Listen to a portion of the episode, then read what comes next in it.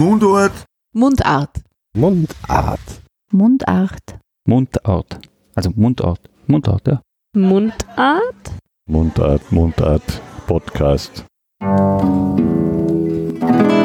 Mundart. Die Stimmen der Sprache. Diese Episode von Mundart führt uns in den vierten Wiener Gemeindebezirk, konkret in die Kanzlei einer Rechtsanwältin mit dem Spezialgebiet Familienrecht. Das umfasst Themen wie Eherecht, Unterhaltsrecht, Sorgerecht. Wir tauchen ein in diese berufliche Lebenswelt, die, ganz grundlegend gesagt, eine Arbeit an der Sprache, mit der Sprache und gewissermaßen auch durch die Sprache ist. Herzlich willkommen, Helene Klar. Guten Tag, ich danke für Ihren Besuch. Jetzt habe ich so eingeleitet, Arbeit an der Sprache, mit der Sprache, durch die Sprache. Möchte man meinen, das ist sehr abstrakt, aber generell diesen sprachlichen Charakter Ihres Berufs, haben Sie das von Anfang an so erlebt oder ist das erst so nach und nach gekommen? Also ich denke, das ist eigentlich eine der wenigen Voraussetzungen für meinen Beruf, äh, die ich erfüllt habe. Man sollte ja verschiedene Grundbegabungen oder Interessen haben für das Jus-Studium und für den Anwaltsberuf, wobei man das schon ein bisschen unterscheiden muss. Also für den Anwaltsberuf qualifiziert mich ein bisschen mehr als fürs Jus-Studium.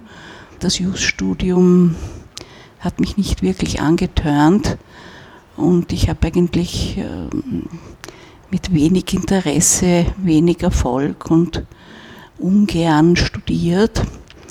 Habe eigentlich auch im Verhältnis nicht gar so viel Freundschaften geschlossen, weil mir die Kollegen alle ein bisschen suspekt und komisch waren.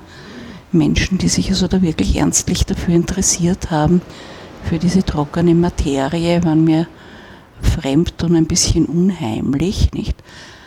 Aber wie haben Sie das dann durchgedrückt? Ja, unangenehm. Ich habe meine Studienzeit nicht als die beste Zeit meines Lebens in Erinnerung. Aber was mich als Anwalt eben schon immer qualifiziert hat, ich habe eigentlich ein sehr ausgeprägtes Gerechtigkeitsgefühl. Unrecht empört mich. Und äh, ich habe auch immer ein Bedürfnis gehabt, äh, sozusagen noch Schwächeren äh, beizustehen und zu helfen, vielleicht weil ich mich selber äh, schwach gefühlt habe. Und ich war so ein schüchternes Mädchen, aber ich hatte schon immer ein bisschen Kampfgeist und man könnte auch sagen Rechthaberei. Und wenn ich von etwas überzeugt bin, dann verhelfe ich dem gerne zum Durchbruch und bin da möglicherweise beharrlicher, als man mir gleich anmerkt, was sich im Beruf auch als Vorteil erwiesen hat, wenn man ein bisschen unterschätzt wird. Und ich habe eigentlich immer äh, mich relativ gut sprachlich ausdrücken können. Und mir ist es auch wichtig, dass der Mensch sich sprachlich ausdrückt beziehungsweise ich gehöre also zu den wenigen Österreichern, die nicht wahnsinnig tierlieb sind. Und ich glaube, das ist darauf zurückzuführen, dass eben Tiere nicht sprechen. Also ich habe noch nie einem Tier etwas zu Leide getan. Sogar Fliegen begleite ich lieber aus dem Fenster oder verurteile sie zum Hungertod in einem leeren Zimmer. Ähm, also ich tue keiner Fliege was zu Leide, aber ich habe auch nie das Bedürfnis gehabt, einen Wellensittich, eine Katze oder einen Hund zu besitzen, weil ich mit denen nicht reden könnte. Und aber es sind ja andere Formen der Interaktion möglich. Ja, aber das aber reicht, für mich nicht. reicht für Sie nicht aus. Nein, das, ist, kann ich eben nicht, nicht. Also für mich ist sicher das Medium zu anderen Menschen die Sprache. Mhm. Und ich äh, hatte auch immer einen Einser in Deutsch und habe äh, gute Aufsätze geschrieben. Und ich hätte auch immer gerne etwas mit Sprache studiert oder gearbeitet. Ich weiß, man findet über Sie, dass Sie ein großes Interesse für Literatur, ja, Kultur, ja. Geisteswissenschaft ja, haben. Ja, ja, ja, ja. Und äh, da war mein Vater in mehrfacher Hinsicht entsetzt. Also das kam nicht in Frage. Und da muss ich halt sagen, aber meine Fähigkeit, schöne deutsche Aufsätze zu schreiben, ist mir natürlich im Anwaltsberuf schon zu Hilfe gekommen. Nicht? Also davon habe ich schon profitiert, dass ich in der Lage bin, den Standpunkt meines Klienten äh, nicht nur in Wort, sondern auch in Schrift äh, sinnvoll und überzeugend darzustellen. Also das gehört sicher zu den Dingen, äh, wo ich einen gewissen Startvorteil habe also ich bin nicht der Durchreisertyp, der seht her, ich bin's. Und äh, ich komme, sehe Siege. Äh, also so sind ja auch manche, vor allem männliche Kollegen und das macht durchaus auf Richter und Parteien einen guten Eindruck. Der Typ bin ich nicht, aber ich kann eigentlich ganz vernünftig ausdrücken, worum es geht und das ist sicher auch hilfreich. Es gibt auch immer wieder Richter, die das zu schätzen wissen. Also, die Schreibkompetenz. Ja. ja. Ich möchte nämlich starten oder ich habe mitgebracht, ähm, deswegen was Literarisches, aufgrund ihrer ja. Interesse für Literatur. Und zwar habe ich ein Gedicht mitgebracht. Ja. Von Hans Manz, einem Schweizer Übersetzer und Kinderbuchautor. Mhm. Ja. Und das heißt, was Worte alles können. Ja. Und das sind 28 Worte, jetzt nicht von, von A bis Z ja. strukturiert, aber es kommen viele Buchstaben vor. Und ich werde diese 28 Worte jetzt nicht vorlesen, aber ich möchte Sie bitten, Sie sehen das Gedicht jetzt vermutlich zum ersten Mal. So ist es, ja. Drei Worte hinauszupicken, die Sie jetzt gerade ansprechen, die entweder zu Ihnen als Person passen oder die zu Ihrer beruflichen Lebenswelt als Rechtsanwältin passen so das Gedicht, was Worte alles können, für sie umgelegt, was Worte für sie können. Und drei, ich weiß, das ist sehr einschränkend und sehr reduzierend, mhm. aber das ist der Rahmen, der gesetzliche Rahmen. Das ist der Rahmen. Ja, aber da würde ich trotzdem doch auch bei den ersten beiden mal bleiben, erklären und verraten. Und das dritte möchte ich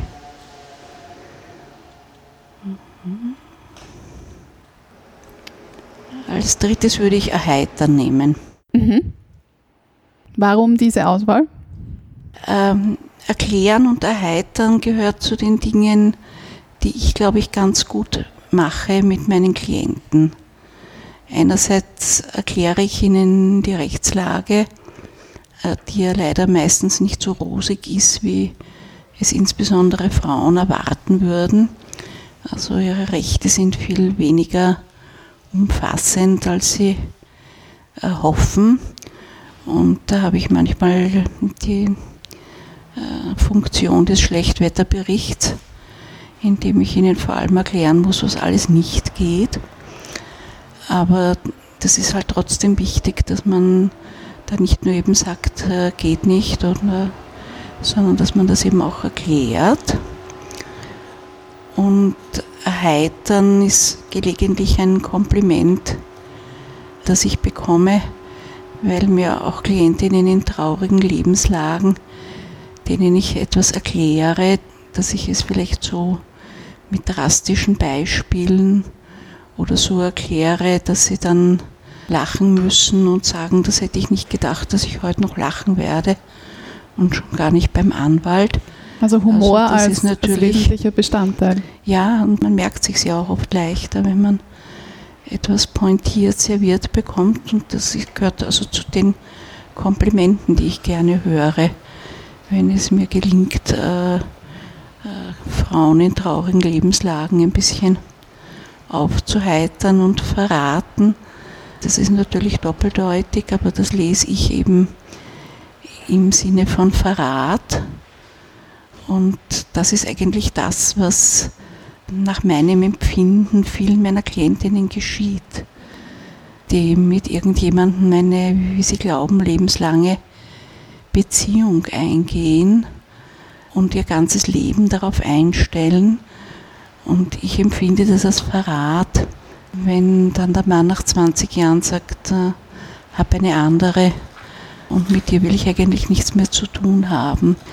Also man versucht den Frauen einzureden, dass das ganz normal ist und dass eh 40 Prozent aller Ehen geschieden werden. Aber ich empfinde das als Verrat. Und ich wundere mich manchmal, wie gelassen bis stumpf manche Frauen ungeheuerliches Verhalten hinnehmen. Mhm. Oder mir dann erklären, naja, so sind halt Männer. Und ich sage dann immer, so sind Männer nicht, ihrer vielleicht, aber da werde ich zur Männerschützerin. Und Verrat, verraten, das Verb im doppelten Wortsinn, wie Sie gesagt haben, also man könnte meinen positiv gedeutet, ich verrate dir etwas, ich ja. umgelegt, ich vertraue dir etwas an oder was ist für Sie ja, die? das kommt bei mir nicht vor, nicht, das ist eher erklären. Nicht, ich verrate ja keine Geheimnisse. Ich erkläre, was im Gesetz steht und was nicht. nicht. Aber dass also, Ihnen etwas verraten wird dass mir von der Lebenswelt verraten wird. der KlientInnen. Ja, das ist auch, das nenne ich auch nicht verraten, sondern informieren. Mhm. Ich muss ja umfassend informiert sein, wenn nicht. Also einer meiner frühen Schocks war eine sehr sympathische Dame, da war ich ja noch jung. Und die Frau war ja 10 bis 15 Jahre älter und äh, hatte mit einem Universitätsprofessor sechs Kinder. Und er hatte eine Freundin und ich habe mir da nichts weiter dabei gedacht. Und wir haben, glaube ich, wir waren die Kläger, wir haben die Scheidungsklage eingebracht. Und ich habe mit der immer ein nettes Gesprächsverhältnis gehabt und ganz knapp vor der Verhandlung kriege ich einen Schriftsatz von der Gegenseite, also so spät hat man damals gar keine Schriftsätze, dürfte man auch jetzt noch nicht. Er kam zwei Tage vor der Verhandlung, damals gab es noch weder Fax noch Mail, also es ist sich nicht mehr ausgegangen, dass ich es der Klientin mit der Post schicke. Und wir haben uns bei Gericht getroffen und ich habe gesagt, ihr Mann hat noch einen vorbereiteten Schriftsatz gemacht. Und sie sagt, aha, was steht denn da drin? Und ich habe gesagt, na lauter Blödsinn. Also zum Beispiel, dass sie einen Freund haben. Und die gute Frau sagt darauf, na und? Den treffe ich immer am Samstag und um zwölf steht Essen am Tisch. Was anderes hat mein Mann nie interessiert. Ich glaube, ich sinke in Ohnmacht. Nicht?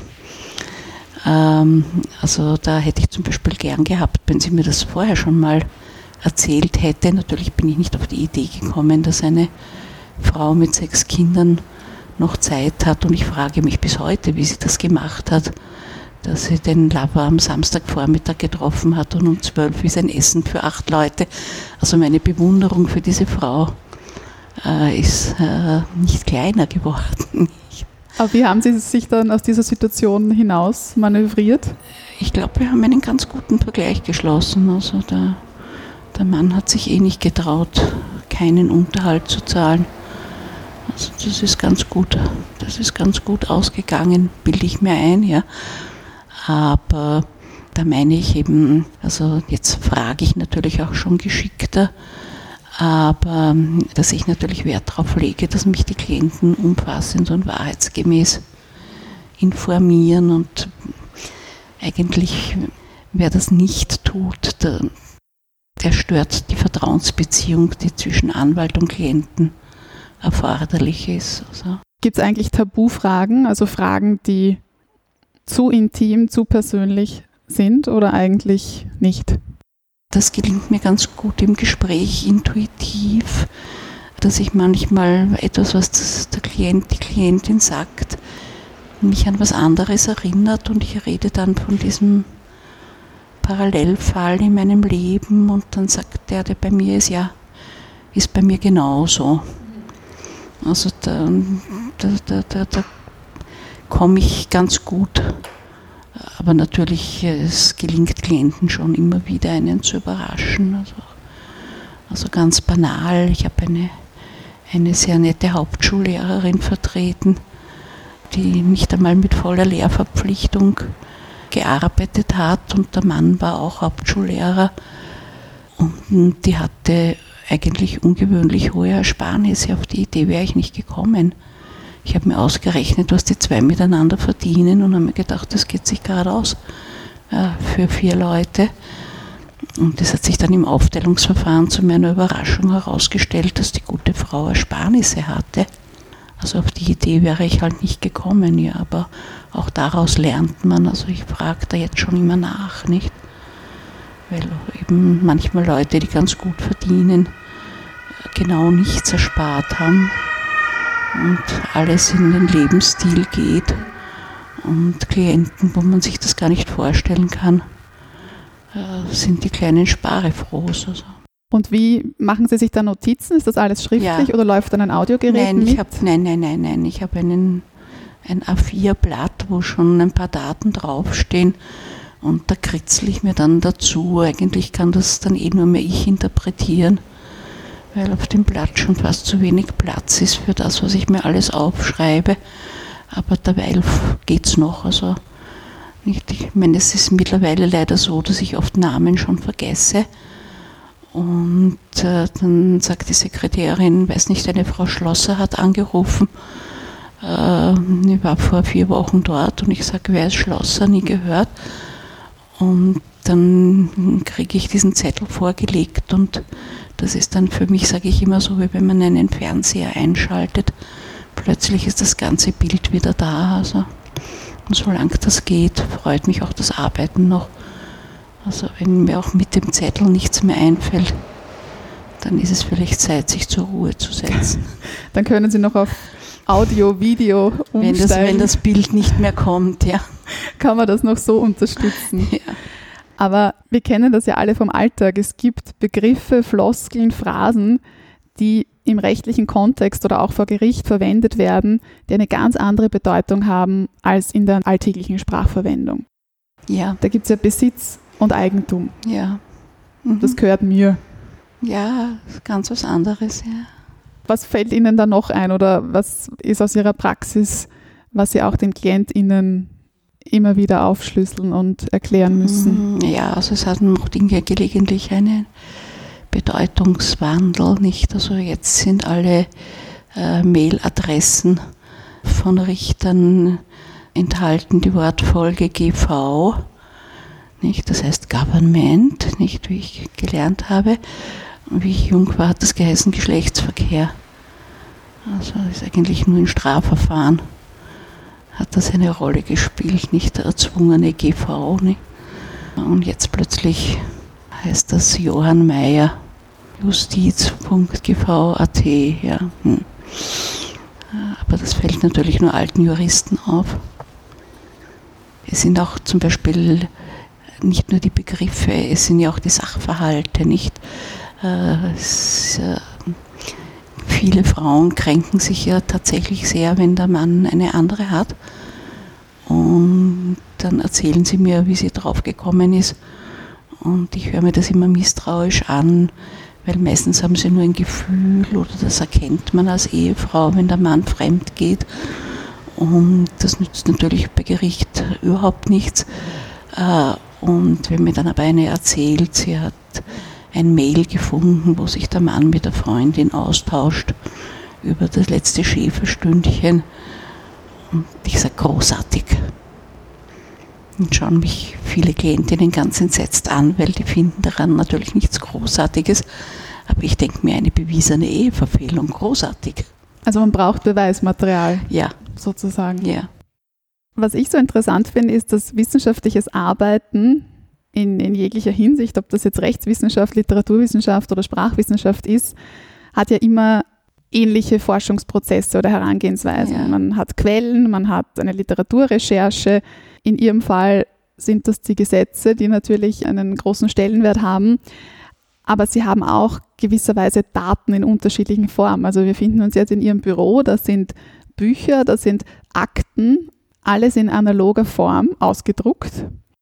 Das sind so handgeschrieben. Meine handgeschrieben. Informationen sind handgeschrieben. das sind Ordner mit ganz vielen Informationen. Das ist die Datenlage ja. sozusagen. Und diese Daten müssen ja auch gewissermaßen interpretiert und, und ausgelegt werden, weil es ist immer so, es ist Gesetz, es steht im Gesetz, so das Gesetz als, als letzte Instanz und Rahmenbedingung, aber man vergisst ja, dass das Gesetz gewissermaßen auch Auslegungssache ist. Das ist das Schöne bei unserem Beruf. Ich werde ja auch gelegentlich von Kollegen oder Kolleginnen gefragt, und die bemühen sich dann mir immer einen Sachverhalt so abstrakt wie möglich zu schildern. Und ich sage immer, wen vertrittst du? Weil äh, der will ja was von mir, was ihm in der Sache nützt. Und äh, mir fallen sicher häufig, manche Sachen sind eindeutig, aber wenn mir das jemand so abstrakt schildert, fallen mir sicher zwei entgegengesetzte Auslegungsmöglichkeiten dazu ein. Und dann sage ich, ich will gleich wissen, was du hören willst. Nicht? Welchen der beiden vertrittst du? Dann sage ich dir das, was für deinen Standpunkt spricht. Sage ich dir vielleicht auch, was für den Gegner spricht. Aber, aber ich kann, und eben, weil Sie das jetzt so nett angesprochen haben mit der Rechtswissenschaft, äh, das ist genau das, was mich überhaupt nicht interessiert. Also wie eine Rechtsfrage abstrakt zu lösen ist, hat mich nie interessiert, wird mich nie interessieren. Ich möchte wissen, wie ich einem Menschen, der sich hilfesuchend an mich wendet, mit dem Instrumentarium, das es gibt, dazu verhelfen kann, dass sein Standpunkt durchzusetzen ist. Also ich könnte nie über irgendeine Rechtsfrage eine Abhandlung schreiben. Also Sie sind wirklich an der Anwendung. Ja, ja, also deswegen war eben auch der große Unterschied zwischen dem Fadenstudium und der doch sehr erfüllenden Berufspraxis, weil sich das plötzlich alles mit Leben gefüllt hat. Dann ist es so, wie der Germanist Dietrich Busse in einer Publikation schreibt, dass egal ob Anwältinnen oder RichterInnen jetzt zusammengefasst Lebensereignisse von Menschen in die Sprache des Gesetzes übersetzen. Würden Sie damit d'accord gehen? Ich glaube, ich würde das umgekehrt sehen. Wir wenden die Sprache des Gesetzes auf die Lebensverhältnisse von Menschen an. Mhm. Aber es besteht ja nicht wirklich eine Wechselwirkung, weil das Gesetz, ich habe zum Beispiel mitgebracht, äh, für Sie was ganz Alltägliches, für mich, ich habe das erste Mal das Ehegesetz mir angeschaut. Der Langtitel heißt Gesetz zur Vereinheitlichung des Rechts der Eheschließung und der Ehescheidung im Land Österreich und im übrigen Reichsgebiet vom 6. Juli 1938. Ja, richtig, ja. Mein Vater hat immer verachtungsvoll gesagt, das deutsche Ehegesetz. Jetzt hat man da natürlich Paragraphen, man hat eine bestimmte Struktur in erster Abschnitt, zweiter Abschnitt, dann wird gegliedert mit A, B und dann gibt es noch Nummerierungen. Und wenn wir jetzt, also das Gesetz, also ich lese mal was vor, vielleicht ist es auch Aber für die darf, Hörer. ich, darf ich nur Ja. sagen, der Titel, der Titel ist doch ein halbes Kilo Rechtsgeschichte, das ist doch faszinierend. Äh, Wieso ändert man ich- das nicht? Darf ich dazu was sagen, ja? Wir hatten das alte österreichische Familienrecht aus dem Jahre 1811 und das ähm, ist eigentlich im Wesentlichen in Österreich bis 1976 und 78 unverändert bestehen geblieben. Äh, mit den Feinheiten, der Mann ist das Haupt der Familie und die Frau hat seinen Anordnungen Folge zu leisten und sie befolgen zu machen und so weiter. Und nachdem Österreich katholisch geprägt war und ist, gab es auch keine Ehescheidung in unserem Sinne, das hätte geheißen Trennung dem Bande nach. Das gab es nicht, sondern nur in Fällen äußerster Unleidlichkeit des anderen Partners gab es eine sogenannte Scheidung von Tisch und Bett, so dass man getrennt wohnen durfte, aber nicht wieder heiraten. Also dem Bande nach blieb die Ehe aufrecht. Und das ist in Österreich bestehen geblieben bis 1938. Und erst durch den Anschluss wurde in Österreich das deutsche Ehegesetz eingeführt, das eine Scheidung kannte. Und daher konnte man dieses deutsche Ehegesetz nach 45 nicht wieder abschaffen, weil gerade durch die Kriegsereignisse ja viele Ehegatten getrennt waren, neue Partner hatten und es wäre undenkbar gewesen, wieder zurückzukehren zu einem Zustand, wo es keine Scheidung gibt. Und dadurch haben wir alle positiven Vorschriften über die Ehe haben wir geregelt im ABGB. Und dort steht eben zum Beispiel auch als eine besonders wertvolle Verpflichtung ähm, aus der Ehe die Beistandspflicht. Und die Bestimmungen über die Scheidung sind in einem anderen Gesetz, nämlich im Ehegesetz, das halt nicht mehr deutsches Ehegesetz heißt. Und dort gibt es zum Beispiel die Möglichkeit einer Scheidung, wenn der andere Partner krank ist. Das ist ein enormer Wertungswiderspruch gegenüber den positiven Normen des ABGB äh, und ist eigentlich äh, besser zu erklären mit dem Zeitgeist des Nationalsozialismus, wo man einem deutschen Volksgenossen nicht zumuten konnte, seine Erzeugungskraft zu verschwenden mit einem kranken oder geistig kranken Partner, weil so zu wenig Kanonenfutter erzeugt worden wäre. Also äh, das finde ich, diesen Titel, den Sie da vorgelesen haben, äh, über den kann man eine Stunde referieren. Über den würden Sie vielleicht eine Abhandlung schreiben. Ja. Nein, ich erzähle es natürlich in meinen Referaten, nicht? Aber das, das, das erklärt also so viel zur österreichischen Geschichte. Das heißt, er darf nicht geändert werden. Da, ja, da schwingt ja, so viel mit. Ja. Gut, aber Sie wollten was vorlesen. Ja, was, ich, Wollte, ich wollte was vorlesen und zwar ähm, habe ich ausgewählt, ganz zu Beginn, zweiter Abschnitt, Recht der Ehescheidung, B. Ehescheidungsgründe. Erstens, Scheidung wegen Verschuldens, Klammer, Eheverfehlungen. Paragraph 49. Mhm. Ein Ehegatte kann Scheidung begehren, wenn der andere durch eine schwere Eheverfehlung oder durch ehrloses oder unsittliches Verhalten die Ehe schuldhaft so tief zerrüttet hat, dass die Wiederherstellung einer ihrem Wesen entsprechenden Lebensgemeinschaft nicht erwartet werden kann. Eine schwere Eheverfehlung liegt insbesondere vor, wenn ein Ehegatte die Ehe gebrochen oder dem anderen körperliche Gewalt oder schweres seelisches Leid zugefügt hat. Wer selbst eine Verfehlung begangen hat, kann die Scheidung nicht begehen. Begehren. Begehren. Das ist jetzt schon. Es ist für mich ein ganz ein anderer Duktus. Also auch Begehren ist. Verlangen. Genau. Ja. Warum schreibt man nicht Verlangen? Einfach. Es, man spricht auch von Klagsbegehren. Also Begehren ist für mich eher so in, genau, für mich. Ja, also das heißt, man verzehrt sich vor Liebe. Nein, Begehren heißt eigentlich etwas bei Gericht zu verlangen, beantragen. Mhm. Ja. Also wir haben jetzt hier grob eben ehrloses oder unsittliches Verhalten und es wird Mhm. dann ein bisschen, ein bisschen ausgeführt, aber das heißt, das ist der Rahmen und in dem Rahmen bewegt man sich dann Ja. und argumentiert, Warum was, das? warum ja, ja. das und das zutrifft. Ja, ja, ja, und das finde ich ist auch sehr gut, weil das menschliche Leben ist so vielfältig, dass man nicht alle Sachverhalte erfassen kann.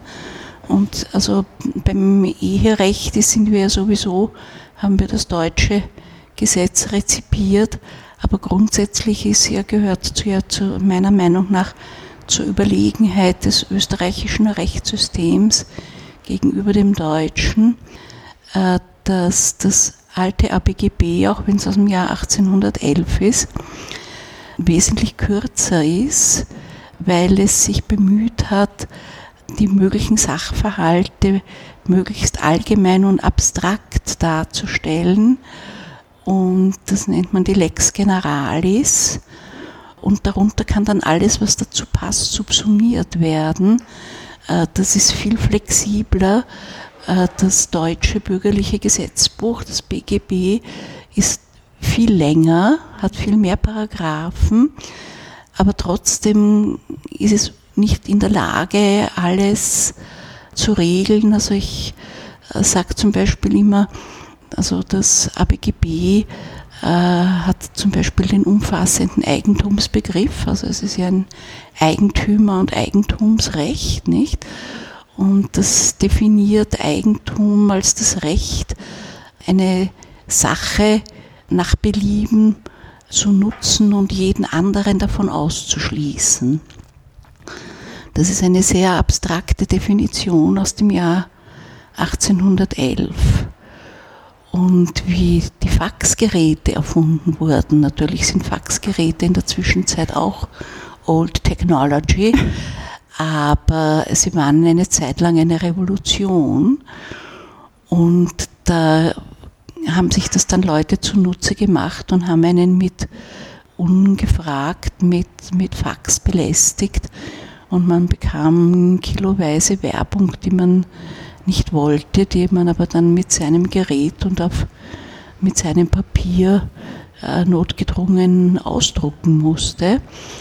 Und da haben ein paar findige Rechtsanwälte sind auf die Idee gekommen und haben gestützt auf die Bestimmung des ABGB gesagt, dass sie als Eigentümer eines Faxgerätes das Recht haben, jeden anderen von der Nutzung auszuschließen und haben eine Eigentumsfreiheitsklage gegen diese Belästiger eingebracht und sind damit erfolgreich gewesen und das hat sich schlagartig aufgehört und man wurde dann gefragt, ob man ein Fax überhaupt haben will, beziehungsweise es war, wenn Sie keine Sendungen von uns wollen, kreuzen Sie an, nicht? Also das heißt, dieses Gesetz war in der Lage, äh, Dinge zu regeln, an deren Erfindung man damals beim besten Willen äh, nicht denken konnte. Und das ist doch enorm. Das ist doch eine, eine enorme Geistesleistung der Verfasser des ABGB, nicht? Hm, hm. Und äh, so ähnlich ist es halt jetzt auch mit diesem Scheidungstatbestand, nicht? Er sagt, es ist zusammengeschmolzen, entnehmen Sie daraus alles, äh, ich könnte wieder darüber eine Stunde referieren. Wir haben das Verschuldensprinzip. Es kann grundsätzlich nur derjenige die Scheidung begehren, der dem anderen was vorwerfen kann. Eine Eheverfehlung muss aber schwerwiegend sein und sie muss zu einer tiefgreifenden Zerrüttung führen. Also nur, dass die Frau mal schlecht kocht oder mhm. der Mann mhm. mürrisch nach Hause kommt, äh, reicht noch nicht sondern es muss eben das Verhalten so sein, dass dem anderen wirklich nicht mehr zugemutet werden kann, so weiterzuleben. Und derjenige, der selbst den anderen dazu provoziert, sich so zu verhalten, also der Mann, der immer betrunken nach Hause kommt, worauf die Frau sagt, bist schon wieder angesoffen, kann nicht eine Scheidungsklage einbringen und sagen, sie beschimpft mich täglich, weil in Wirklichkeit ist ihr Fehlverhalten eine Reaktion auf sein schwerwiegenderes. Also das ist ein sehr gelungener Paragraph, der uns sehr, sehr viel mitteilt. Was ich spannend gefunden habe, man findet dann unter C Ausschluss des Scheidungsrechts Verzeihung. Da war ich irgendwie überrascht oder ich weiß ja. nicht, ich habe dann ein bisschen so durchgelesen und ich bin halt hängen geblieben, weil Verzeihung, okay, das ist jetzt für mich nicht unbedingt ein Fachbegriff, also, ja. aber in dem Fall, das Recht auf Scheidung wegen Verschuldens besteht nicht, wenn sich aus dem Verhalten des verletzten Ehegatten ergibt, dass er die Verfehlung des anderen verziehen oder sie als ehezerstörend nicht empfunden hat. Ja. Das heißt, wenn eine Form von das Entschuldigung macht, ja. vorliegt oder nein, wie kann man das? Nein, das ist äh, also früher wurde jeder Geschlechtsverkehr als Verzeihung gewertet. Das heißt, wenn der Verletzte oder die Verletzte oder beleidigte Ehegatte nachher noch äh, äh, sich einmal hat hinreißen lassen, mit dem anderen Sex zu haben, dann galt das als Verzeihung und das war dann natürlich schwierig, weil immer der, der nicht geschieden werden wollte, gesagt hat, wir haben aber dann noch einmal miteinander geschlafen. Das kann jetzt der Richter glauben oder nicht, muss eine Münze aufwerfen. Aber da ist jetzt die Rechtsprechung subtiler und sagt, es muss aus dem Gesamtverhalten hervorgehen. Und das hat natürlich schon einen Zweck. Das ist nicht ganz lebensfremd, weil wenn Menschen miteinander zusammenleben, muss ja wohl auch derjenige, der die berühmte Eheverfehlung gesetzt hat, irgendwann mal wissen, der andere lässt sich nicht scheiden. Also es geht ja nicht an, dass man die Leute da weiter zusammenleben lässt und dann sagt einer so und äh, heute hat mir das Essen nicht geschmeckt und da fällt mir wieder ein, äh, vor zehn Jahren hast du beim Gschnasfest äh, meinen besten Freund geküsst und jetzt lasse ich mich deswegen scheiden. Also das heißt, wenn das Zusammenleben fortgesetzt wird und aus dem Verhalten erkennbar ist, ähm, der hat sich damit abgefunden, oder er ist gar nicht als Ehe zerstörend empfunden, dann kann er darauf keine, äh, keine Scheidungsklage mehr stützen, muss er sozusagen warten, bis wieder irgendein Anlass ihm geboten wird. Dann allerdings kann man auch verjährte und verziehene äh, Verfehlungen als illustratives Faktum noch heranziehen. Ja. Aber grundsätzlich kann man eine Scheidung in Österreich für circa drei Jahre hinausschieben. Ja. Ja, kann man, wenn man der andere einem absolut nichts vorwerfen kann, muss er ausziehen. Ich sage immer, das ist der Notausstieg aus der Ehe. Also der, der dem anderen beim besten Willen nichts vorwerfen kann, muss halt ausziehen, drei Jahre warten. Und dann wird die Ehe geschieden, ob der oder die andere will oder nicht. Und das ist also auch eigentlich ganz vernünftig, weil ja also häufiger bei Männern als bei Frauen ein Wunsch heranreift, äh, die Ehe zu beenden, ohne dass die zugehörige Frau das merkt. Nicht? Die merkt schon, der Mann ist ein bisschen geistesabwesend und denkt sich, er arbeitet zu viel und Sex wird weniger und denkt sich, er ist so müde und überarbeitet. Und äh, er hat in der Zwischenzeit schon längst den Spuse mit einer anderen und verschiebt schon das Vermögen und löst schon die Ersparnisse auf und dann sucht er sich einen Moment, wo die Frau besonders vulnerabel ist, wie zum Beispiel jetzt stirbt ihre Mutter oder ihr Vater und dann sagt er, und übrigens, ich ziehe jetzt aus und will geschieden werden. Und da denke ich mir, dann muss man eben dieser Frau schon Gelegenheit geben, dass sie ihr Leben neu ordnet, nicht? Weil im ersten Moment ist also so eine, ein, dieser Verrat äh, so schmerzlich, äh, dass ja viele Frauen ein, ein Teil reagiert, dass sie sagen, dem nehme ich alles weg, was eh nicht geht. Und ein Teil sagt, mir ist alles egal, ich will nur in ein Mauseloch und sterben. Äh, und beides sind blöde Reaktionen. Und da würde ich sagen, die brauchen mal mindestens ein Jahr, äh, bis die erste Kränkung weg ist. Dann müssen sie sich mal überlegen dürfen, wie will ich weiterleben, will ich in der Wohnung bleiben, will ich ganz woanders hin, wovon soll ich leben, Unterhalt ist meistens zu wenig, äh, kann ich in meinen alten Beruf zurückkehren, gibt es den gar nicht mehr, kann ich irgendeine Umschulung machen, kann ich etwas, eine Ausbildung machen. Also ganz, ganz grundlegende also die Fragen. Brauchen, ja, und die brauchen einfach diese drei Jahre. Also ich weiß, die Modernisten wollen das natürlich gerne verkürzen, aber ich denke mir, wenn, wenn das dem anderen Teil die neue Beziehung so wichtig ist, und dass er dafür eine langjährige Ehe aufgibt, dann kann er vielleicht auch ein bisschen warten. Das ist einfach wahnsinnig von, von meiner Perspektive jetzt aus, wie, wie lang, wie umfassend der Zeitraum ist. Sie lernen ihre KlientInnen kennen und dann ist das eine Beziehung, die sie eingehen, das kann sich über, über Jahre ziehen oder das sind ja irrsinnige Zeiträume. Ja, ja, ja, das sind schon Lebensabschnittspartner. Und wie lang bitte müssen Sie all diese Akten aufheben? Äh, Ewig. ich muss sie nur sieben Jahre aufheben, aber das hat sich als Blödsinn herausgestellt, weil zum Beispiel jetzt komme ich gerade in äh, das Alter, wo sich bei mir Klienten melden, die ich vor 20 oder 30 Jahren geschieden habe und wo ich damals noch sehr unvorsichtig gesagt habe, na gut, also ihr verdient beide, also da zahlt halt jetzt einmal der Mann keinen Unterhalt, aber in der Pension wird die Frau die schlechtere Pension haben. Und da habe ich damals vielleicht noch zu wenig bedacht, dass wenn der Mann in der Zwischenzeit einem Unfall erlegen wäre und die Frau keinen Unterhalt bekommen hätte zu seinen Lebzeiten, hätte sie auch gar keine Witwenpension gekriegt.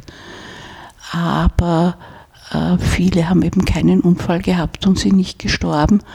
Und da gehen die Frauen jetzt in Pension und kommen wieder und sagen, wir haben doch damals ausgemacht, wenn ich in Pension gehe, äh, muss er was zahlen. Also 500 Schilling, äh, 36 Euro, wertgesichert seit dem Jahre Schnaps. Und da bin ich froh, wenn ich den Akt noch finde, weil nicht alle Klientinnen haben den Vergleich noch. Also ich werfe Scheidungsakt mittlerweile überhaupt nicht mehr weg. brauchen riesige Lager, um Ja, das ja, alles aufheben zu können. immer einen Keller dazu, wenn einer frei wird. Ja. Ich möchte mich dranhängen an das Wort Gspusi, das Sie verwendet haben. Ein durchaus wienerischer Ausdruck. Sie haben ja 1976 eben die Kanzlei ihres Vaters übernommen, sind in Wien im vierten Bezirk aufgewachsen, leben immer noch da, ihre Kanzlei ist hier. Wie war denn so die Sprachen, die Sprechweisen, also ihre, ihre Sprachbiografie? Dialekt, Standarddeutsch, Hochdeutsch, mit welchen Sprachen, Sprechweisen sind Sie aufgewachsen? Ich bin aufgewachsen mit einem relativ äh, gepflegten Hochdeutsch, weil mein Vater hatte ein Schockerlebnis als Kind, weil man mit ihm Babytalk gesprochen hat und mein Vater ist im Oktober geboren und da konnte damals noch der Schuldirektor entscheiden, ob er ein Kind im September aufnimmt, das im Oktober geboren ist. Und meine Großmutter war mit meinem Vater äh, beim Direktor der Volksschule und der hat gesagt, wie heißt denn Kleiner? Und mein Vater, der Bernhard hieß, wurde zu Hause genannt Berzi. Und er hat gesagt, Berzi. Und der Direktor hat gesagt, was wollen Sie mit dem Buben, der kann ja noch nicht einmal reden. Und das war für meinen Vater ein tiefer Schock. Er wurde dann aufgenommen, weil sich herausgestellt hat, dass er doch ein intelligentes Kind war. Aber er wollte mir einen ähnlichen Schock ersparen. Daher wurde mit mir immer hervorragendes Hochdeutsch gesprochen. Was waren dann Ihre, wann waren Ihre Berührungspunkte mit Dialekt? In der Schule natürlich, ja, da habe ich aber auch meinen Vater sehr erheitert, weil ich gesprochen habe von dialektischen Kindern.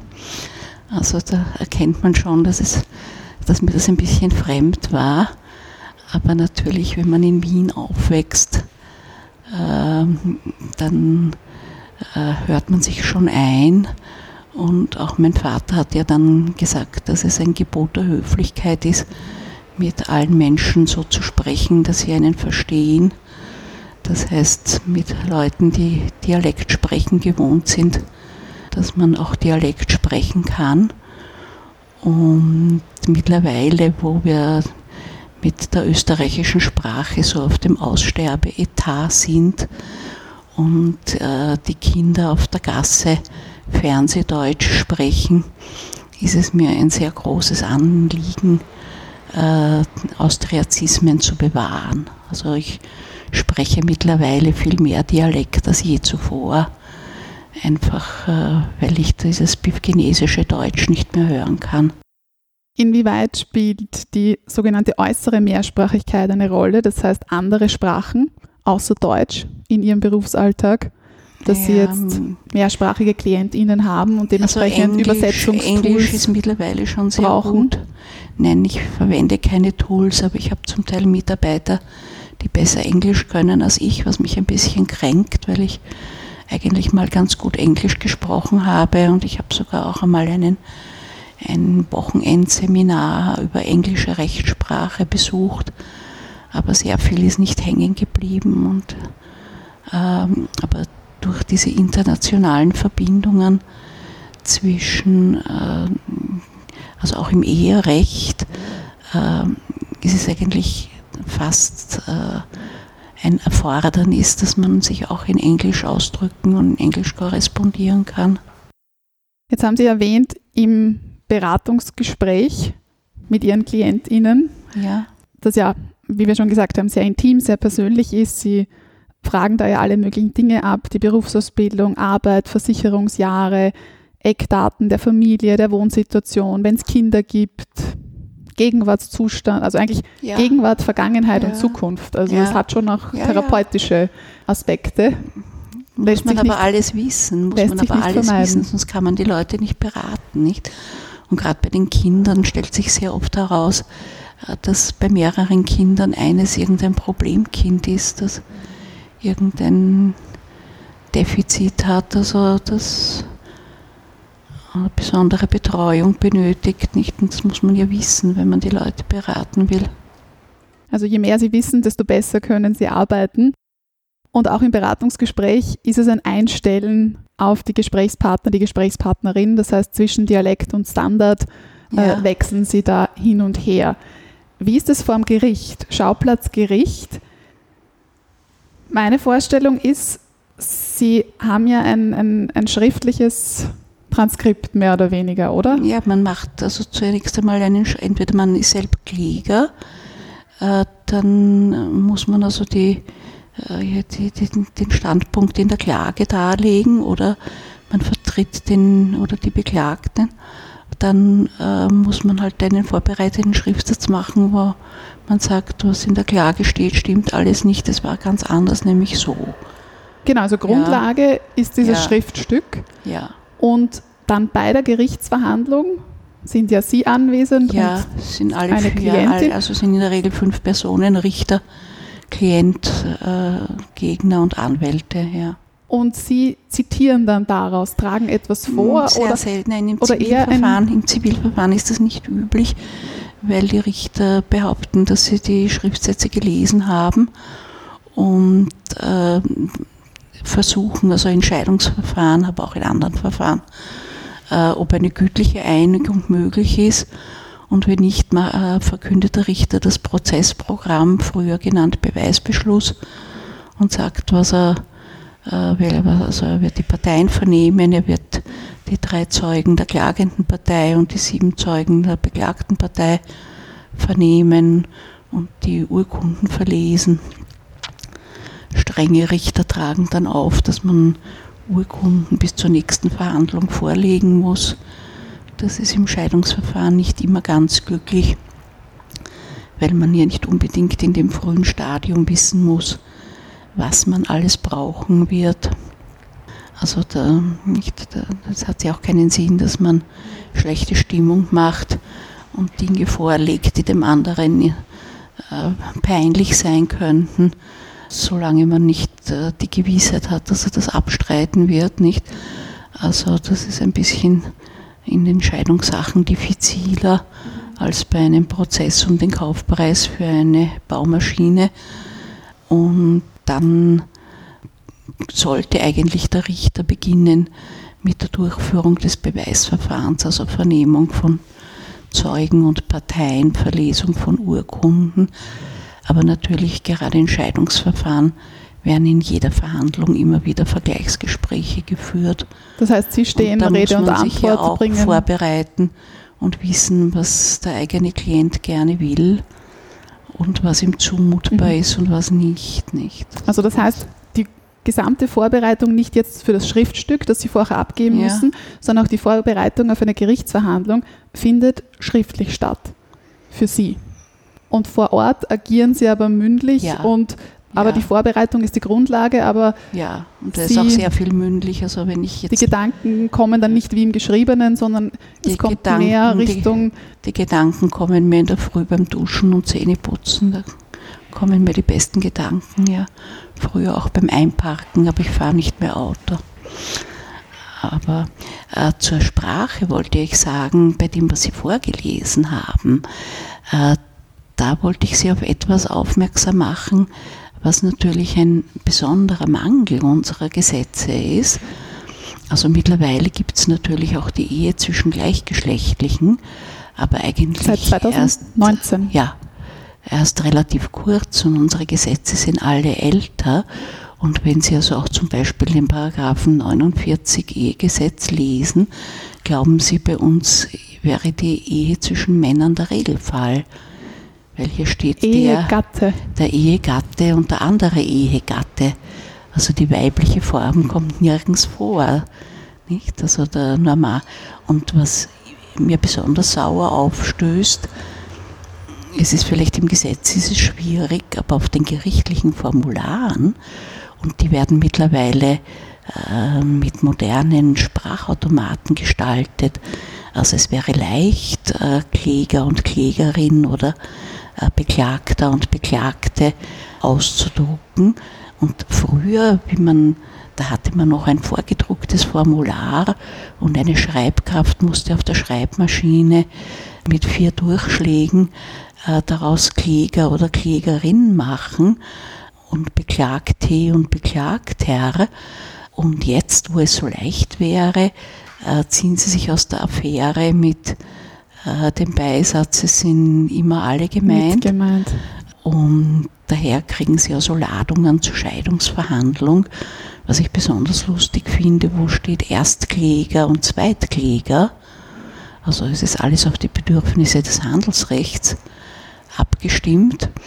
Und ein, dann gibt es einen Erstbeklagten und einen Zweitbeklagten äh, und das in einem Scheidungsverfahren und einen ersten Minderjährigen und einen zweiten Minderjährigen. Also man macht es noch Ja. ein bisschen Also komplizierter. Nein, man, ähm, man schließt tatsächlich im Sprachgebrauch die Frauen meiner Meinung nach mutwillig aus. Weil in der Regel ist beim Scheidungsverfahren ein Beteiligter männlich und der andere weiblich. Und wie ist das bei mündlichen, also bei Gerichtsverhandlungen?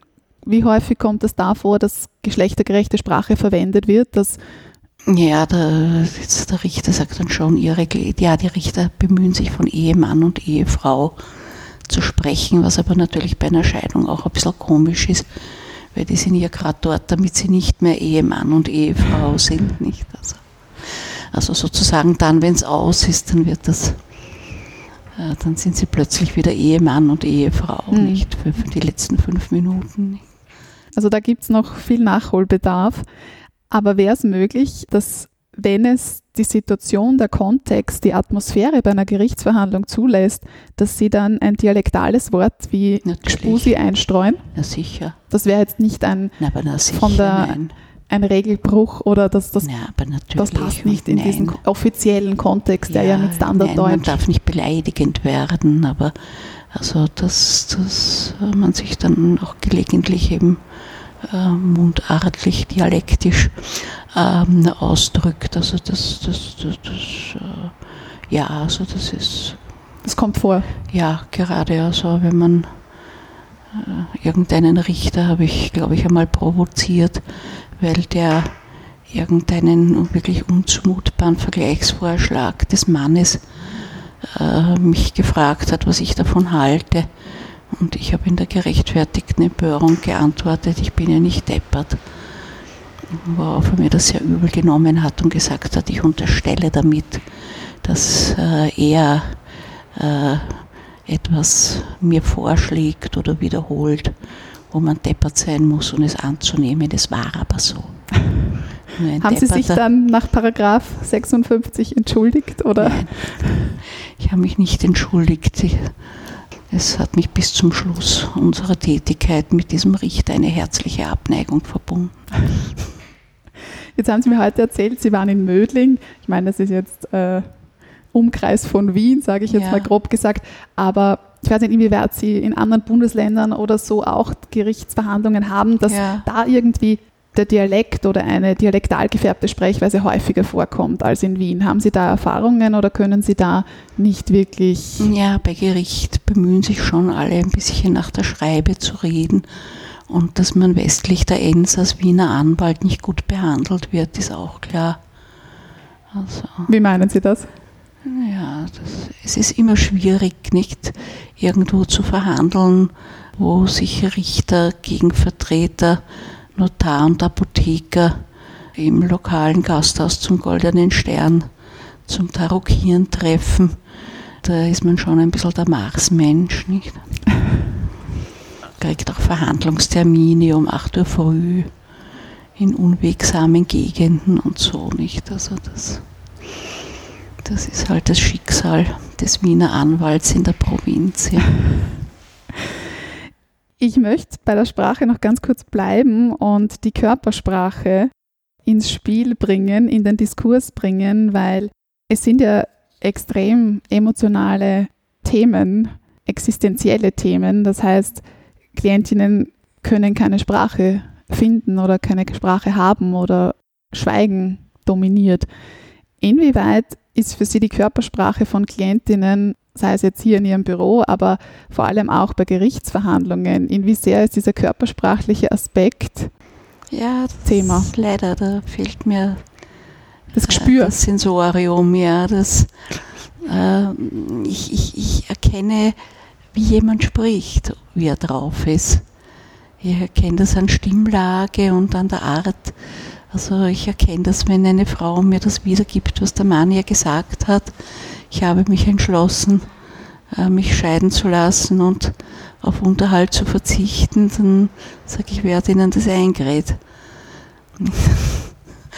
Aber äh, körpersprachliche Signale erkenne ich weniger gut, wobei auch dazu kommt, dass bei Gerichtsverhandlungen sitzt man ja in der Regel neben dem Klienten. Also man sieht ihn ja gar nicht so gut, nicht? Also auf das Körpersprachliche, muss ich zugeben, achte ich eben wenig. Ich habe ein Zitat mitgebracht von Lorna Quant. Sie ist Assistenzprofessorin ähm, an einer Universität in Washington, D.C., die für gehörlose und schwerhörige Studierende ist. Und sie forscht da im Bereich kognitive Neurowissenschaften, also was passiert bei der Nutzung von visuellen Sprachen, Gebärdensprachen im Gehirn. Und sie sagt, wenn ich beobachte, wie du eine Geste ausführst, verarbeite ich nicht nur, was du gerade tust, sondern auch, was du als nächstes tun wirst.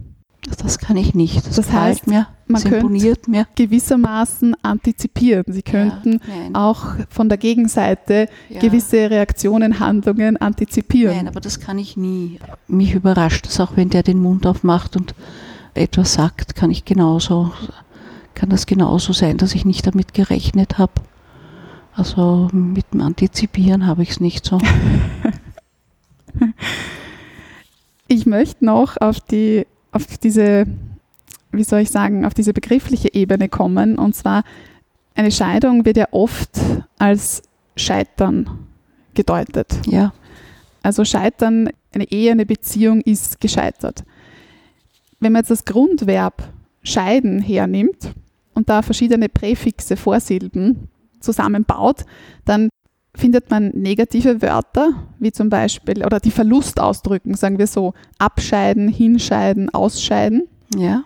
Dann gibt es bescheiden, jemanden bescheiden, beordern ja. gewissermaßen. Ja. Und dann gibt es aber entscheiden, mitentscheiden, umentscheiden, vorentscheiden. Also da steckt auch in der Scheidung von der Etymologie, von der Wortherkunft auch eine Entscheidung, also diesen Entschluss fassen drinnen. Ja, das also ich tröste manchmal Klientinnen, die sehr traurig sind, damit dass ich ihnen sage, eben dass Enttäuschung das Ende der Täuschung bedeutet und sie sich halt in dem Partner insgesamt geirrt haben. Aber das macht die Frauen meistens auch nicht froher, ähm, weil man will sich ja nicht täuschen. Man glaubt ja, dass man den anderen kennt. Und eine Ehescheidung ist ein Scheitern, weil wenn man äh, sich hätte ausrechnen können, wie es ausgeht, hätte man ja nicht geheiratet. Also man heiratet ja in der Regel in der besten Absicht, nicht äh, eine lange gute Beziehung zu führen. Äh, und wenn das dann nach ein paar Jahren im besten Fall einfach nicht mehr geht oder im schlimmsten Fall ein Trümmerfeld aus dem ganzen eigenen Leben macht, dann ist das ein Scheitern und das kann man den Leuten nicht schönreden. Ich halte es für falsch, dass man, und ich kann das auch nicht leiden, wenn junge Richterinnen 50-Jährigen äh, sagen, schauen Sie nicht nach hinten, blicken Sie nach vorne oder Sie beginnen jetzt ein neues Leben mit was, nicht? Mit fehlenden Sozialversicherungsjahren, äh, schlechten eigenen Pensionsansprüchen und einem unsicheren kleinen Unterhaltsanspruch, den sie nur behält, wenn sie äh, selber keine weitere Lebensgemeinschaft mehr eingeht. Also was, was sieht diese Frau, wenn sie nach vorn schaut? Nicht? Also das, äh, das ist, äh, ich, ich, ich mag Eine Beschönigung nicht. sozusagen. Ja, diese Bagatellisierung, hm. nicht so. Und Weil wenn Sie ein Problem haben, gehen Sie zum Psychologen, nicht? Das ist auch so ein Spruch junger Richter, wo ich eigentlich an der Decke kleben möchte, aber das natürlich nicht darf, ja. ja. Manchmal widerspreche ich doch, ja. Sie haben das Alter erwähnt. Ähm, laut Statistik Austria, Daten aus dem Jahr 2021, das mittlere Scheidungsalter der Männer 45,8 Jahre und der Frauen 42,5 Jahre in Österreich. Ja, und wenn man aber halt bedenkt, dass also die ganz Alten sich ja schon eher nicht mehr scheiden lassen, äh, sieht man, dass das also sich sehr nach der Mitte des Lebens bald oder zur Mitte des Lebens, nicht? Mhm, mh. Gab es Momente bei einer Gerichtsverhandlung, in denen Sie gedacht haben, eigentlich stehe ich eher zu der Person, die ich nicht vertrete? Nein, nein, nein, Darf das nicht passieren? nein, oder, das oder kann nicht passieren. wieso kann das nicht passieren? Ich habe einmal einen Gegner witzig gefunden.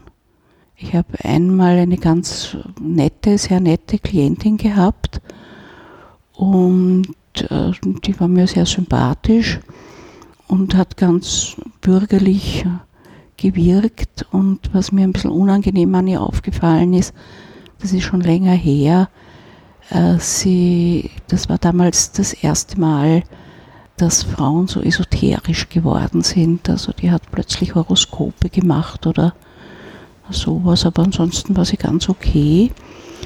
Und dann war bei der Verhandlung war ihr Mann und den hat sie mir Den halt lernen Sie erst bei der Verhandlung Ja, ja. kennen, natürlich. und den hat sie mir halt geschildert als Versager, der aus seinen Talenten nichts gemacht hat und äh, wo die Last für die Familie immer mehr auf ihr gelegen ist, nicht? Und ich komme halt zu der Verhandlung und es wird schon gestimmt haben und das Alkoholproblem wird auch gestimmt haben, aber bei Gericht war er halt nüchtern und war halt so ein total witziger altlinker Typ, wie ich sie in meiner frühen Jugend äh, mit Begeisterung in Untergrundlokalen kennengelernt habe. Und mit dem habe ich ein bisschen sympathisiert, nicht? Ähm, auch weil äh, dann von der Richterin, die mir sehr unsympathisch war, immer äh, gefragt wurde nach dem Religionsbekenntnis und er hat gesagt, nein, glaub nicht an den Blödsinn.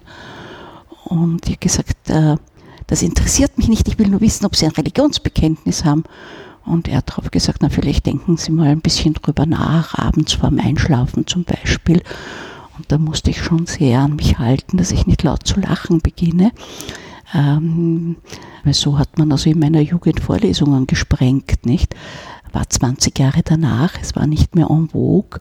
Also da muss ich zugeben, da habe ich mal durchaus mit dem Mann sympathisiert, aber nicht in der Hinsicht, dass ich meiner Klientin noch hätte zumuten wollen, dass sie den länger mit durchfüttert und mit ihm verheiratet bleibt. Er war mir halt einfach als Typ sympathisch, aber ansonsten bin ich ja verpflichtet, mit äh, Eifertreue und Gewissenhaftigkeit, wie es so schön heißt, in der Rechtsanwaltsordnung, meinen Klienten zu vertreten. Und da kann mir der andere nicht sympathischer sein. Aber jetzt haben Sie erwähnt, Sympathie, Antisympathie. Sie sind als Person beteiligt. Mhm. Da spielt Ihre Erziehung eine Rolle, Ihre Prägungen, Ja. Ihre Weltanschauungen. Und das ist klar. Also Ja, Leben findet ja nicht in einem Vakuum statt. Aber wie schaffen Sie es doch, diese kritische Distanz herzustellen, die es braucht? derjenige, der mir sein Schicksal anvertraut, ist mir in der Regel auch sympathisch und ich ihm auch. Und wenn das nicht der Fall ist, kann ich ja auch sagen, ich möchte sie nicht vertreten. Und das gibt es, dass Sie, dass Sie sagen, Ja. Und äh, meistens ist es aber so, dass ich das gar nicht sagen muss, weil Sympathie ist meistens was Gegenseitiges.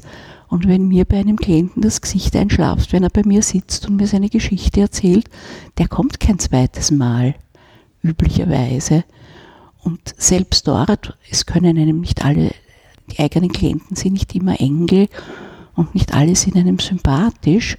Aber das Wunderbare ist, wenn mir mein eigener Klient, meine eigene Klientin nicht gar so sympathisch ist, finde ich den anderen Teil noch viel unsympathischer. Also ich habe da überhaupt nie ein Problem. Also auch wenn es Klienten gibt, die keine Lieblingsklienten sind, aber meistens ist der dazugehörige Widerpart noch dreimal so unangenehm. Also nein, also ich natürlich vielleicht ein Mangel an Objektivität, aber ich bin ja auch nicht Richter, sondern Anwalt. Ich muss nicht objektiv gerecht sein. Jetzt merkt man schon, da ist ganz viel, was, was Sie in diesen Gerichtsverhandlungen, in dieser beruflichen Lebenswelt, was Sie da mittragen. Wo streifen Sie das ab? Streifen Sie das ab, wenn Sie Ihr Büro verlassen? Sie wohnen im vierten Bezirk, der Heimweg ist nicht gar so weit, dass man vielleicht nicht immer den Vier Kopf... Stock. Vier Stockwerke? Ja. Okay, das ist auch nicht so viel, äh, dass Ja. man da den Kopf frei bekommt. Ja. Ja, vielleicht wird der Kopf auch gar nicht so frei, ich weiß nicht. Ja. Ja, nein, Wie gehen Sie damit um, dass Sie so viel Ehemüll, wie Sie sagen, ja, den kriegen Sie hier abgeladen auf Ihrem Schreibtisch? Das ist auch sichtbar, diese Stapel sind Ja. sichtbar, das ist immer da. ja. Wie gehen Sie damit um, dass das immer da ist? offenbar stört es mich nicht, weil ich kann ja den Müll sortieren und trennen. und Recyceln. Manchmal kommt beim Recyceln ganz was Nettes raus. Nein, also ich, ich bin sicher lieber berufstätig als nicht berufstätig und äh, ja, es, also ich habe, wie soll ich sagen, nicht mein eigentlicher Berufswunsch war Theaterregisseur und manchmal habe ich das Gefühl, ich habe es mir verwirklicht. Ich habe Ihnen zum Abschluss gegen Ende unseres Gesprächs eine Frage mitgenommen von dem Schauspieler Manuel Rubey. Der war zuletzt Gast im Mundart-Podcast und er hat eine Frage für Sie mitgebracht und zwar, ob man es länger schafft in der eigenen Beziehung, in der eigenen Ehe, weil man weiß, was alles schiefgehen kann. Oder ob das eigentlich wurscht ist, unerheblich ist. Also ich sage spaßeshalber, aber es könnte stimmen, dass ersteres bei mir eher zutrifft als letzteres. Also ich habe ja einen Mann geheiratet, in den ich mich maßlos verliebt habe und wir waren überzeugt, dass wir die ideale Beziehung äh, sind und bleiben werden. Und natürlich im Lauf von recht viel Ehejahren und beruflichen Belastungen und Kindern und so äh, muss man da schon ein bisschen Wasser in den Wein gießen und wer weiß, wie ich meinen Mann sehen würde, wenn ich ihn vergleichen würde mit dem Idealbild, das er im Jahr unseres Kennenlernens für mich war. Und äh, nach dem, was ich mir am Nachmittag anhöre, habe ich überhaupt keinen Zweifel, dass er nach wie vor der beste aller Ehemänner ist. Und freue mich, wann immer ich ihn sehe. Und er freut sich, wenn er mich sieht. Also, wir sind jetzt Ende dieser Woche sind wir 45 Jahre verheiratet. Also, äh, also meiner Ehe geschadet hat mein Beruf ganz sicher nicht. Ich glaube, ich glaube, ich weiß besser zu schätzen. Und ich kann das auch für meine Klientinnen beurteilen. Nicht? Man, man kann, man, ich meine, früher sind ja die Leute nicht so alt geworden. Nicht? Man kann einfach nicht äh, sich nach so langer Zeit und in dem Alter noch so sehen wie einst im Mai. Also bei uns war es der Jänner. Wir haben den Schnee von den Parkbänken gekehrt und sind händchenhaltend äh, Mutterseelen alleine äh, im Burggarten und im Volksgarten auf Bänken gesessen und haben uns unser bisheriges Leben erzählt. Nicht? Das war wahnsinnig romantisch. Tun wir heutzutage nicht mehr, aber müssen wir auch nicht, weil wir haben eine gemütliche Wohnung. Also wir müssen nicht mehr beim Teich im Burggarten auf einer Bank sitzen, von der wir vorher den Schnee runtergekehrt haben. Ich schließe mit Literatur. Ich habe mit Literatur begonnen und ich schließe Ja. mit Literatur. Sie sind mit 74 Jahren beruflich noch sehr aktiv. Ich habe ein Astrid Lindgren-Zitat aus ihrem Tagebuch mitgebracht. Das lautet, wie soll die Zeit nur reichen, alle Bücher zu lesen, alle Musik zu hören, alle Orte in der Welt zu sehen? Und dann muss man ja auch Zeit haben, einfach da zu sitzen und vor sich hinzuschauen. Ganz genau richtig, ja. Also das ist etwas, das ist eine Freiheit, die ich mir immer genommen habe. Könnte man sagen, ich vertrödle Zeit, aber ich brauche wirklich, ich brauche Zeit, wo ich nur sitze und vor mich hinschaue. Und möglicherweise denke ich dabei an Klienten, möglicherweise auch nicht, das ist mir nicht bewusst. Aber das brauche ich ganz, das brauche ich wirklich, das brauche ich zum Leben. Also ja, meine Mutter hat gemeint, ich bin ein verträumter Typ, nicht? Das kann man so auch ausdrücken, nicht? Sie war eher die tatkräftige. Und ich bin auch tatkräftig, wenn ich unter Menschen bin, aber ich brauche ganz sicher Zeit, wo ich auf eine Zeitung schaue, ohne ein Wort wahrzunehmen, aus dem Fenster schaue. Mir ist auch nicht fad, wenn ich wo warten muss. Also seit ich mit dem Studium fort fertig bin, war mir nie wieder langweilig. Nachgefragt. Der Mundart Word Rap.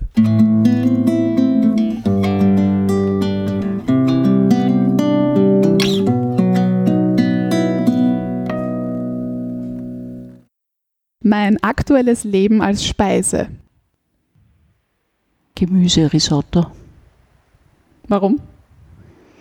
Viel gemischtes, nicht mehr zu belastend. Ich gerate an meine sprachlichen Grenzen, wenn ich über etwas so empört bin, dass es mir im wahrsten Sinn des Wortes die Rede verschlägt. An Wien mag ich besonders. An Wien mag ich ganz vieles besonders. Ich mag den Blick vom Belvedere über Wien. Ich mag den Blick vom Kahlenberg über Wien. Ich mag den Blick von der Wiener Hauptstraße auf den Stephansturm. Äh, ich lebe sehr gerne in Wien.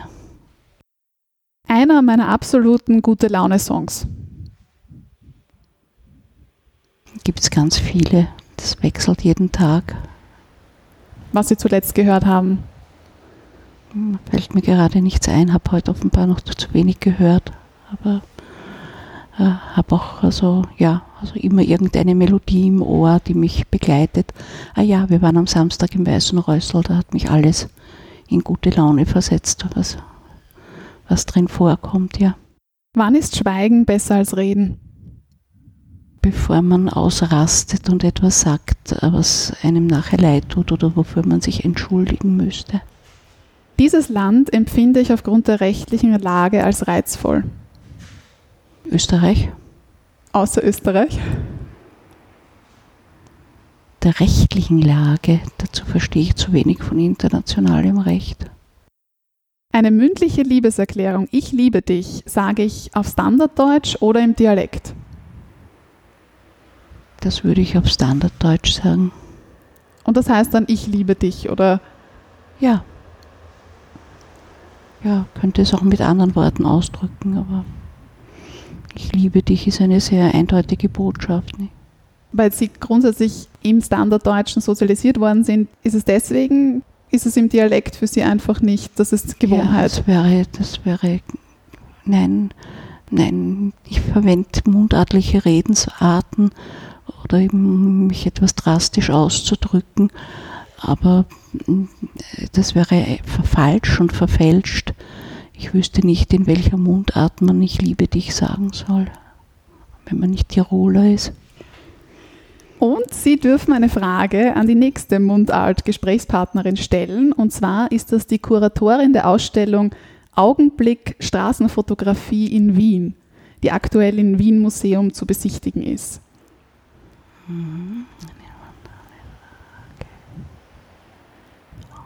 Vielleicht irgendwas, was Sie über Wien schon immer wissen wollten. Nein, äh, ich die Frage formulieren soll, wird in dieser Ausstellung gedacht des besonderen Beitrags jüdischer Fotografinnen zur Entwicklung der Fotografierkunst in Österreich. Zu hören dann in der nächsten Mundart-Episode.